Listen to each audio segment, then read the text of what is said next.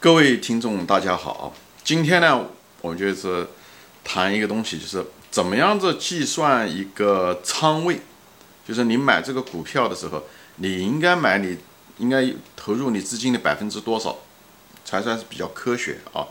嗯，相对来讲比较正确啊。这是一个很关键的一个问题，因为，嗯，你挣钱不仅仅是挣那个差价嘛，对不对？单位的那个差价百分比，你最主要的是你。投了多少，对不对？你的仓位是多少？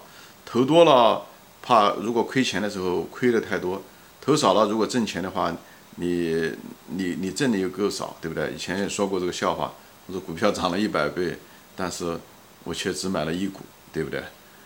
所以，所以到底是多还是少？这里面实际上是有一可以用数学公式可以计算出来的啊，这就是仓位的计算。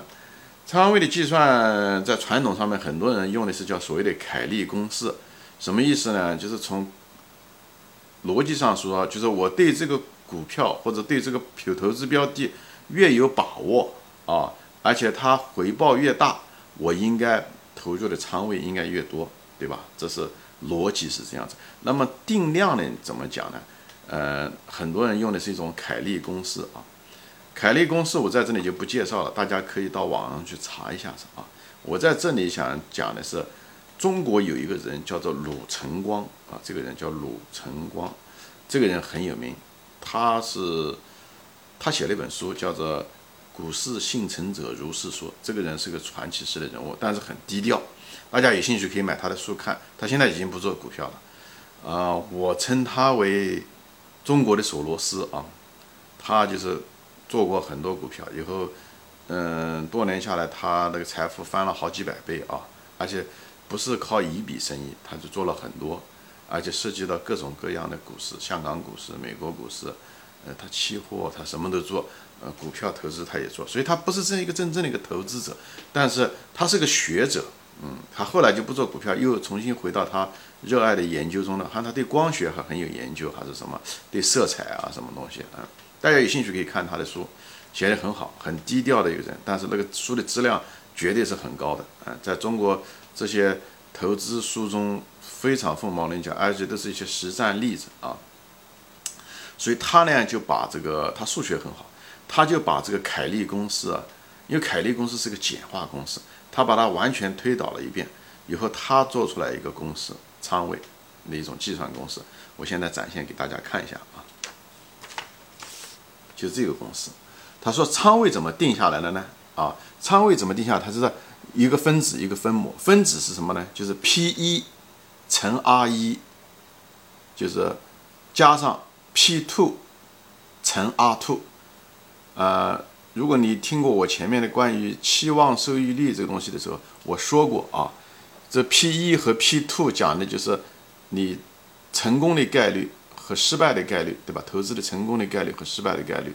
那么 R 一和 R two 呢，就是各自是成功的时候的赔率，R two 是啊，就是失败的嗯嗯赔率，对吧？所以分子是这个 P 一乘 R 一加上 P 二乘 R 二，对吧？P 就是 probability 概率，R 就是赔率。嗯，分母是什么呢？分母是 R 一乘 R two，R 一和 R two 是什么呢？就是失败的概率，呃，失败的赔就是成功的赔率，和乘上呢，R two 就是失败的赔率，啊，就是这个，所以他就是他用的这个仓位公式，我觉得这个仓位公式挺合理的啊，呃，什么意思呢？我就做个运用吧，比方说就前面我们提到过的一个游戏，对吧？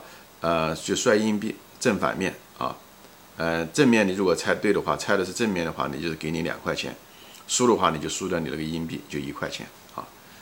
所以在这地方，P 一和 P 二都是一样，都是百分之五十，对不对？那么 R 一呢？你是挣的是一块钱嘛？赢的时候的赔率就是两块钱啊，就是两块钱。输掉的时候呢，你你是赔掉的是一块钱啊，就是 R two 就是负一。所以你把它放到这个仓位公式里面去算，你应该拿多少仓位？你应该投多少钱？它就是这样子的，看到了。就是上面 P 一乘 R 一加上 P 二乘 R 二，讲白了就是你的期望值、期望收益率。所以你把这数字一乘算进去，那么分子算出来就是零点五啊，除上呢 R 一乘 R two 就是二乘一啊，这地方不带么跟符号没有关系，所以呢零点五乘上啊除上二就是零点二五，也就是百分之二十五。什么意思？就是你仓位应该投的是百分之二十五。你哪怕是一百万块钱，你参加这个游戏的时候，你也是每次的，他讲的是每次啊，你每次应该投注的是百分之二十五。每次你哪怕是十块钱，你每次的投注的时候也是二十投百分之二十五参加这一场游戏。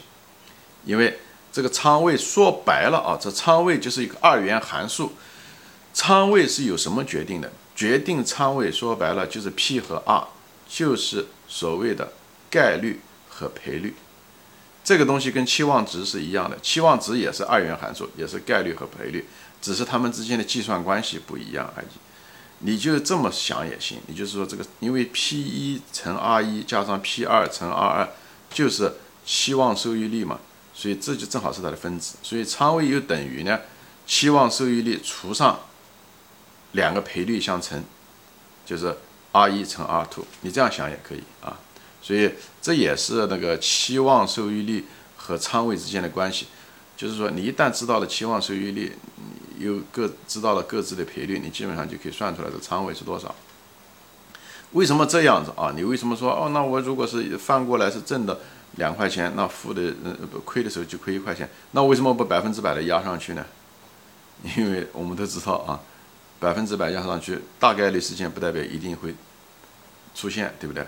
啊，或者是说，呃，你老是赚钱，但是你万一输了，你不都亏完了吗？所以你不可能是百分之百的，对不对？那为什么是百分之五十呢？那百分之五十，那这种小概率事件会发生啊？因为你万一要是不讲小概率吧，就是你如果连续翻了几次都是负面的话，你钱可能很快就缩水缩得很厉害，以后你就回不了本了啊。这就是百分之二十五，就是一个比较科学的一种最佳的一种仓位。你一旦有了这个东西，有了一种这种方式的时候，你基本上可以买任何的股票。嗯，这个东西并不一定是说跟投资跟投机没有关系啊，这只是个技术，怎么计算仓位，在股市上也好，或者是买那种高风险的投机性的那种期货也好啊，那种股权交易也好，都可以拿这种方式来计算。这是控制风险的，就是因为仓位是控制风险的一种方式嘛。那么仓位的确认到底是多少？那是一个很关键，所以这个这个鲁晨光的这个公式，也就是从凯利公式演化出来的这公式，在实战中非常有用啊，在操作中非常有用，大家记住啊，呃，学会运用它，这样的话，我们可以定量的，嗯，在一旦选好了股票，决定那加入进来的时候，我们首先把它的概率和赔率大概有个估算，以后就知道我们该投多少钱进去。所以你仓位知道多少，也就是说白了，你也就知道你将来你应该选股票的数目，你也基本上就可以知道啊。好，今天就说到这里，谢谢大家收看，再见。